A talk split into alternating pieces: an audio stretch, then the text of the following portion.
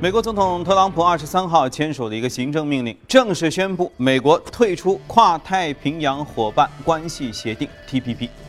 那么，特朗普在就职当天就通过白宫网站就公布过他的贸易政策主张，其中首要任务就是先退。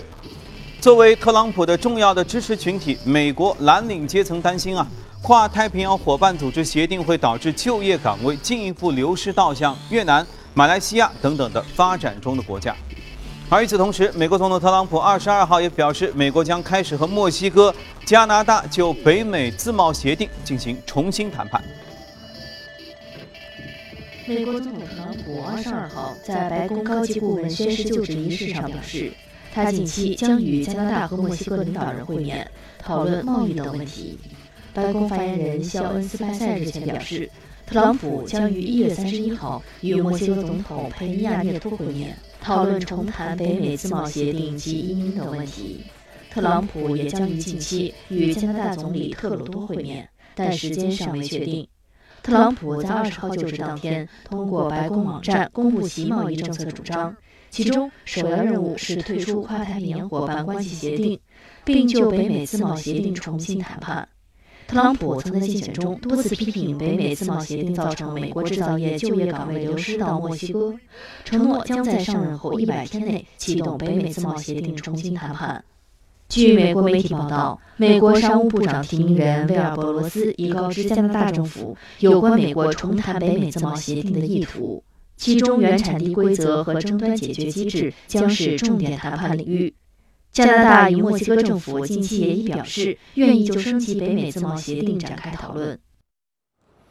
周一时候，美国参议院外交事务委员会勉强通过了前埃克森美孚 CEO 蒂勒森的国务卿提名。为了获得最终提名呢，这个蒂勒森呢还需要获得参议院议员的认可。考虑到之前指控俄罗斯干预2016年美国大选，周一早些时候呢，委员会共和党籍的议员卢比奥和麦凯恩以及格雷厄姆都对蒂勒森和俄罗斯的关系表达了一些担忧。呃，蒂勒森在埃克森美孚就职期间与俄罗斯有过密切的生意来往，据说和普京也有很好的一个私人的关系。据外媒的报道，澳大利亚贸易部长席奥博二十二号表示，虽然美国现在不批准 TPP 令人遗憾，但是呢，也如之前所预见，呃，席奥博同时还表示说，包括不包含美国的 TPP 方案在内，澳大利亚正和其他各国就 TPP 的替代方案进行一些协商。在本周前往华盛顿完成与美国总统特朗普的会面之后，英国首相特蕾莎梅计划不久之后就前往中国。那由于特朗普当选之后，中美贸易关系可能会面临一些考验，英国很希望利用这个机会啊，扩大和世界第二大经济体的贸易的联系，并且重新修复近几个月一度冷却的中英关系。特蕾莎梅在接受采访时表示：“我将当然将前往中国寻找合适的时机。英国很重视与中国的贸易伙伴关系。”英国最高法院上周宣布，将于本月的二十四号启动脱欧程序，是否需要就议会批准这个事儿做出一个终审的裁决。裁决结果将会决定政府和议会到底以后谁来主导英国脱欧。安永统计俱乐部周一说，为了获得更多出口驱动的增长，英国正在面临旷日持久的脱欧的过渡期。这意味着，一直到2027年年底，英国经济可能都是相对缓慢的一个扩张速度。安永预计，2017年英国经济增长将会放缓至百分之一点三，一八年会放缓至百分之一，一九年到一点四，二零年才会升到百分之一点八，但依然低于近几年的一个平均增速。好，浏览完宏观方面，我们来看一下隔夜美股收盘之后的表现。我们是要过年了啊，但是老美不过年，呃，昨天都有下跌，不过还好幅度都很小。道琼斯指数下跌百分之零点一四，一九七九九点八五；纳指下跌百分之零点零四，五五五二点九四；标普下跌百分之零点二七，两千两百六十五点二零点。好，我们来连线一下驻纽约记者葛万，请他带来收盘之后的介绍。你好，葛万。上周一，能源和工业板块领跌美股，投资者继续消化特朗普上任之后立即以及陆续将要执行的政令。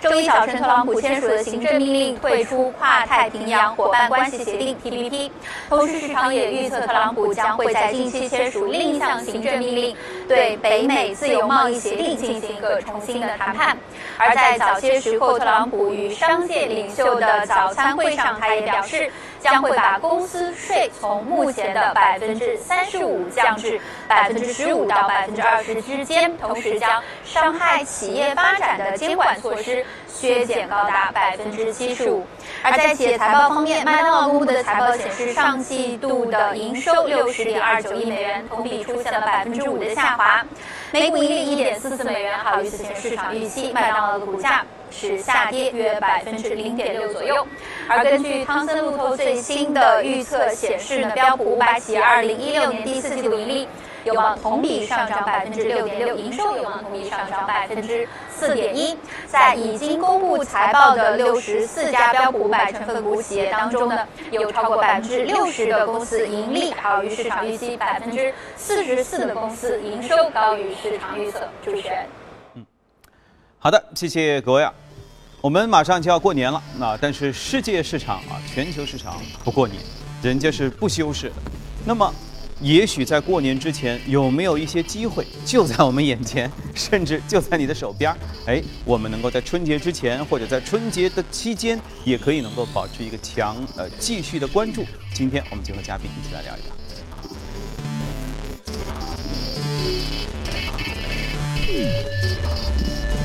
好，今天来到节目当中是巨派的许哥，嗯，许哥你好，杨哥你好，呃，前面我看葛二在说的时候，我们他写的那个标题叫“特朗普政府的政策不确定性让美股承压”啊，实际上我个人感觉，特朗普政府现在虽然这个才才就职没几天，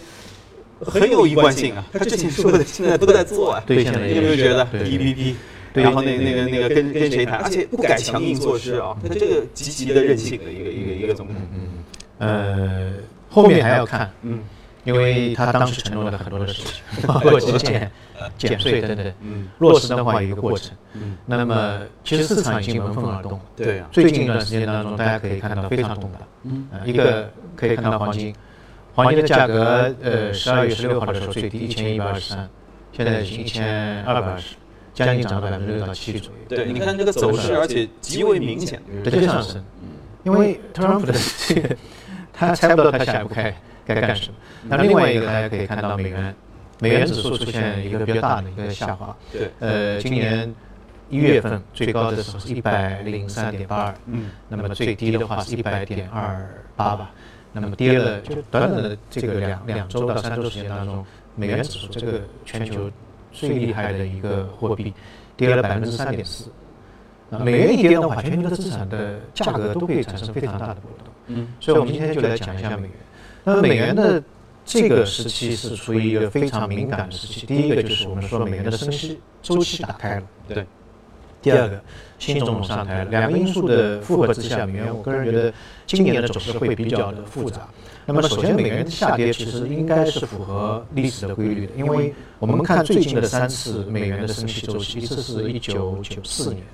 呃，一次九九年，一次两千零四年。九四年的时候在升息三个月。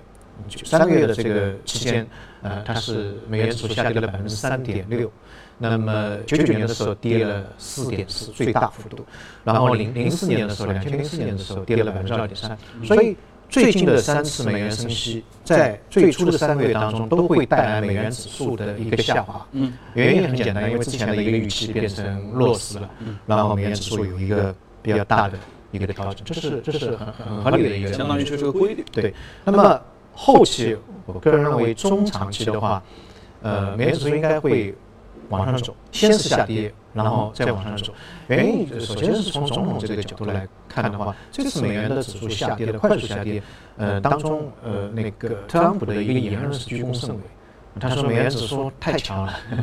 他的口头干预，在美国历史上，这个美国总统说美元指数强，美元强啊，美美元太强的话，这是第一次，因为以前的话。呃，所有的总统他可能会觉得美元指数太强，影响他的贸易，但他总会说，呃，强势美元是符合美国的国家利益的，因为它当中带来很多的好处啊。所以，呃，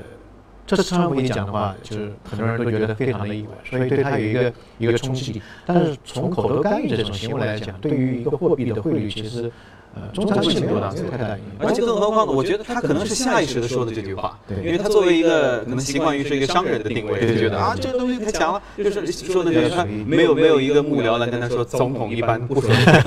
比较随意，嗯，本来就是推特自贡，对，现在推特也不能用了，是的，嗯，所以呃，这个影响力比较短。包括呃，我们看到全球最大的两个干预的国家，一个是日本，一个是瑞士，其实它影响也没有太大，哪怕是拿那个真金实银去推动这个汇率变化，也没有没有太大的影响。最近最近几年当中，基本上没有国家会动用真金实银去推动，因为整个全球的外汇市场是在越来越大了。最近才在两。千零一年三月份的时候，日本地震，地震之后日元的汇率产生比较大的波动。后来是日本联合加拿大和美国进行了一个干预，所以这种影响不是不会太大。那么第二个呢，就是呃，我们刚才在呃新闻当中也讲到，特朗普的政策是不确定性比较强，那么这个会带来市场的一个避险的情绪。对，那一旦避险的话，美元是一个就大家都会去视为一个避险的货币，所以嗯，反而会中长期来看会支持它的。这个币值的一个增长。那么，我们从经济的层面，呃上来看，美国现在整个经济全球是一枝独秀，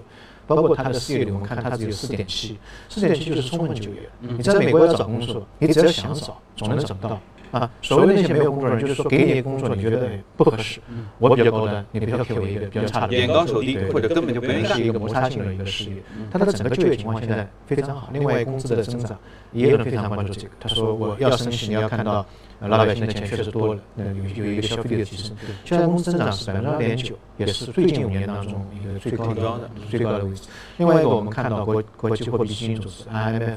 也是把今年和明年的美国的经济增长 GDP 的增长调升了一个档次，所以这也是第三方的一个一个态度，说明美美国经济还是非常不错的，至少对比于日本、欧洲啊，都是一个比较好的一个一个一个增长的情况。所以中长期来看，美元的这个美元不太会产生大大幅的下跌，它跌了之后还是一个。U 型的空间，呃，跌到一个一个底部之后再往上走。呃，从最近的几次美元的指数调整的话，一般也就六到八左右，六到八左右这个幅度。那现在三点四，呃，所以我们说短期美元可能还是要下跌。刚才看了一下美元指数已经跌破了一百，嗯，跌破了一百，下面就是九十八和九十六，九十六可能就是一个底，然后慢慢往上走。所以在这个过程当中，我个人认为短期的话，我们短期的话就是三个月可能到六个月，这个这个这一段时间当中。呃，一个呢就是美元跌下来的话，因为中长期还是看多，所以可以买点美元，是一个机会。嗯，对，是一个机会。现在美元确实比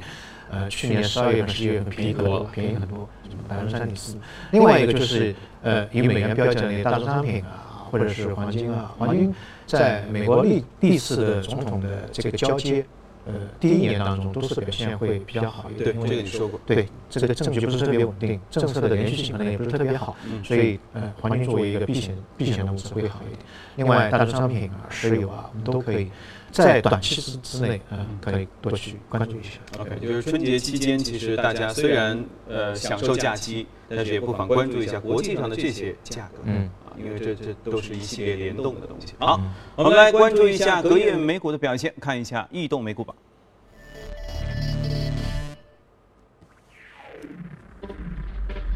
在行业涨幅方面，采矿业、包装容器这些都靠前，造纸、房地产信托还有互联网啊都涨幅靠前。在个股方面，有一家货运公司 DRYS 上涨百分之四百多哇，然后其他是房地产、零售、油气等等。我们今天要说一家医疗器械公司。那么我们在这个异动美股榜当中经常会介绍一些奇怪的东西 啊。那这家公司呢，它它今年的涨幅是比较大的，一月份嘛，一月份还没过，已经涨了百分之六十了。一月份就涨百分之六十。呃，请原谅我突然之间这么激动。它它它的那个主营业务是什么呢？就是说，呃，放射性的治疗仪。嗯嗯。啊，那这个应该是非常传统的。对呀。但是它呢，呃，在一四年的时候发明了一个就是磁振的动态的影像，因为大家知道那个放射性的东西，你一定要找到这个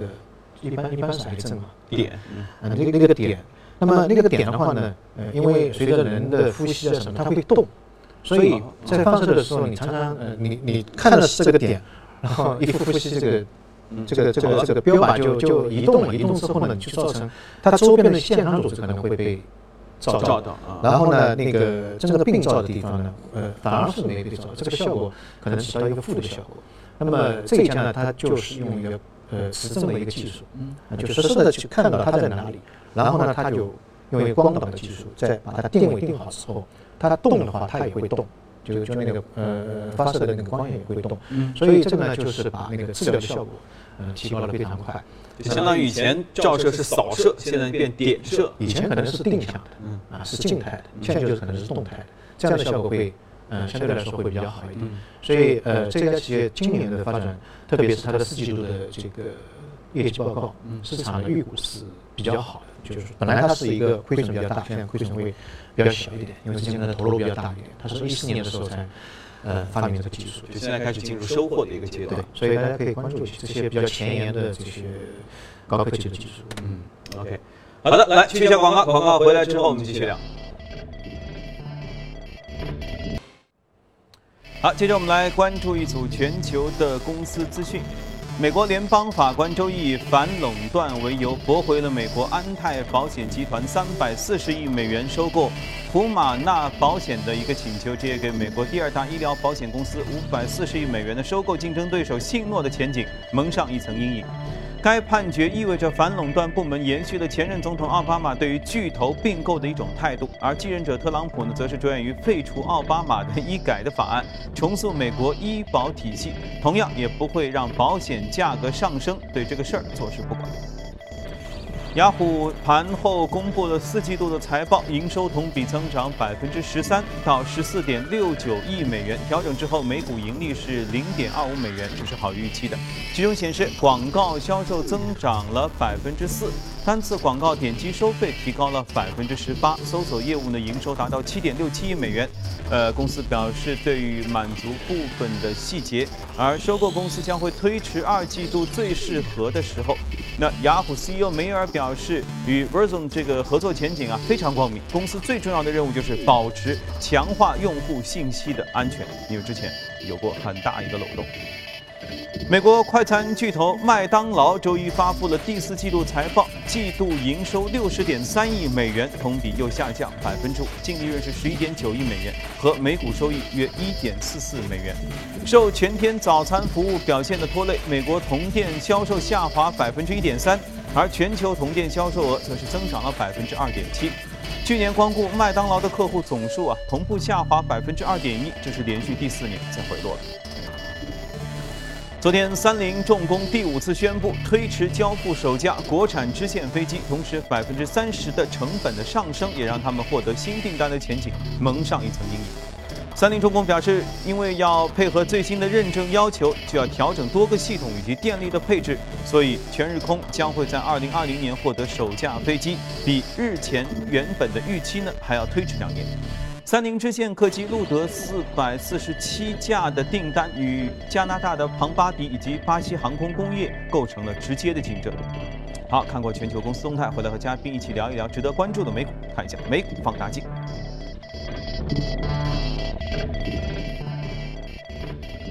美股放大镜，今天我们有时间就说俩啊，燃料电池、巴拉德动力以及传感器的英美胜。英美胜嘛，嗯嗯啊，呃，它是一个传感器的制造商。最近有一个新闻，就是荷兰的医学院，呃，它发明了一种血压的传感器，呃，是放在心脏衰竭的病人的这个体内的，它是终身的，就放进去，而且它不需要动力。就不需要去更换更换更换电池，啊，它可以随时监测这个病人的这个血压的一个情况，并且传达到一个平台上面，让医生实时的观测观测到。当然，这个情这个情况应该不是特别严重的那种那种病人，这样他可以把那个住院病人减少百分之三十七，啊，就回家待着，不用在家不用不用在这个里面了，啊，这样的话呢，这个病人的成本也会。有比较大的一个减少，所以传感器我们可以看到，最近的几年当中，在全球各个领域当中的应用越来越广泛。那么英美声它主要是做这个运动，身体的动感还有声音，所以这两个角度上来看，基本上就是在娱乐啊、可穿戴设备上面的运用会比较大一点。它跟苹果、三星、任天堂都是一些呃战略合作的一个一个一一个合作。那么股票不是特别大，十二亿的一个一个市值，去年涨了百分之二十五。去年美股当中传感器的板块都出现了一个比较大的一个上上涨。呃，比如说我们之前呃讲到的一个叫飞利尔。飞利尔的股票涨了百分之二十八，是美股上市当中最大的一个传感器的公司。还有一个是叫数码光学，涨得更加夸张，百分之二百二百四十。我们在节目当中经常会讲到一些全球的风口的行业，比如说智能家居啊，啊，机器人啊，无人驾驶啊，或者精确医疗。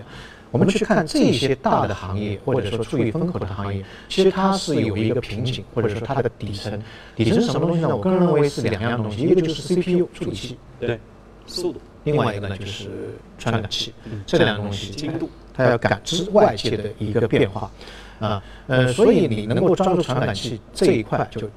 基本上这些风口的行业都给给你就难过了，难过了。我个人认为传感器的投资逻辑呢，呃，我觉得是这样。第一个呢，它让一个机器获得外界的一个感知，像人一样的啊，比如说我们的驾驶，比如说我们看到那个特特斯拉的那个最新款的 PX 的 Driver Two 的一个一个一个一个汽车，它有十二个传感器。啊，在三十分之一秒当中能够处理外界的一个变化，比如说最近的那个乐视的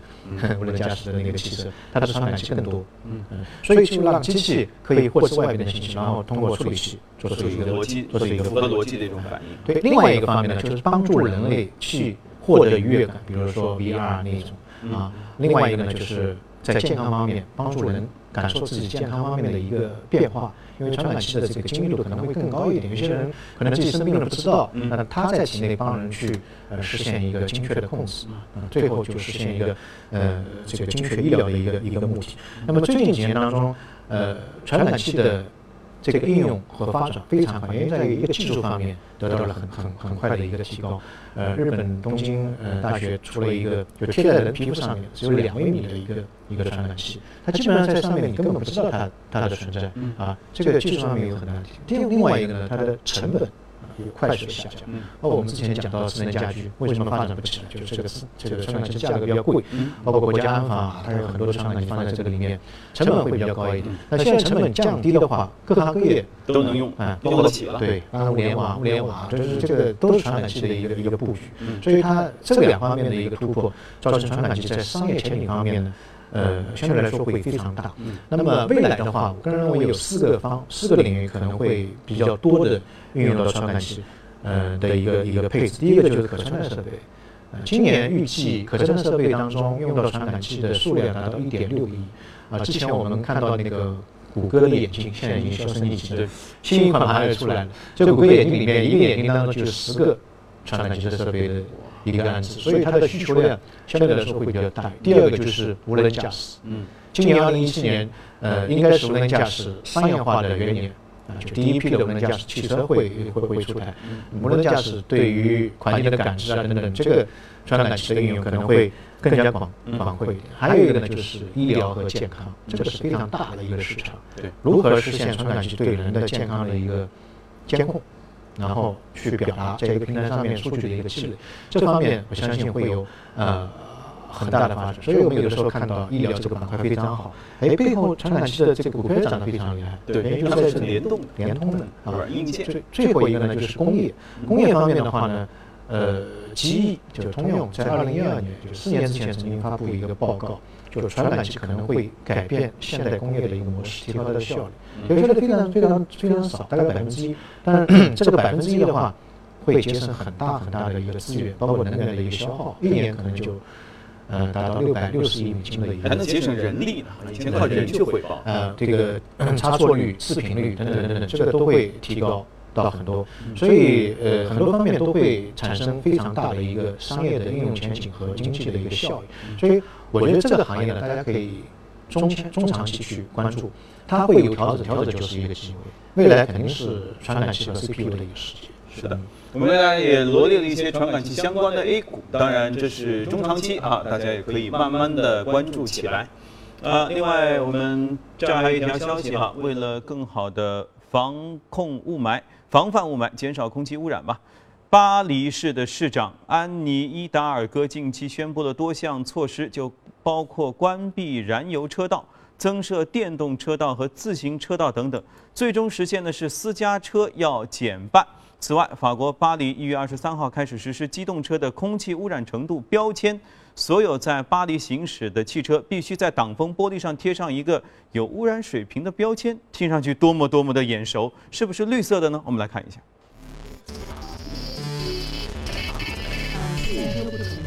程度，巴黎的车主可以申请绿、紫、黄、橙、紫红、灰色六类不同颜色的标签。污染汽车使用绿色和零号，紫色是一号，黄色二号，橙色三号，紫红色是四号，灰色五号。据报道，去年十二月，受冬季取暖、汽车尾气以及空气流动缓慢等因素的影响，巴黎经历了十年来空气污染最严重的一个冬天。在一周多的时间里，巴黎的可吸入颗粒物浓度达到每立方米八十微克。据悉，巴黎空气质量的公众信息预报门槛为可吸入颗粒物浓度达到每立方米五十微克，最高警戒值为八十微克。巴黎此前依据单双号限行制度来控制市中心的车流量。标签制度引入后，在污染出现峰值或长时间持续时，有关机构可凭借这个分类系统限制污染程度严重的车辆进入某个地段。法国国家卫生。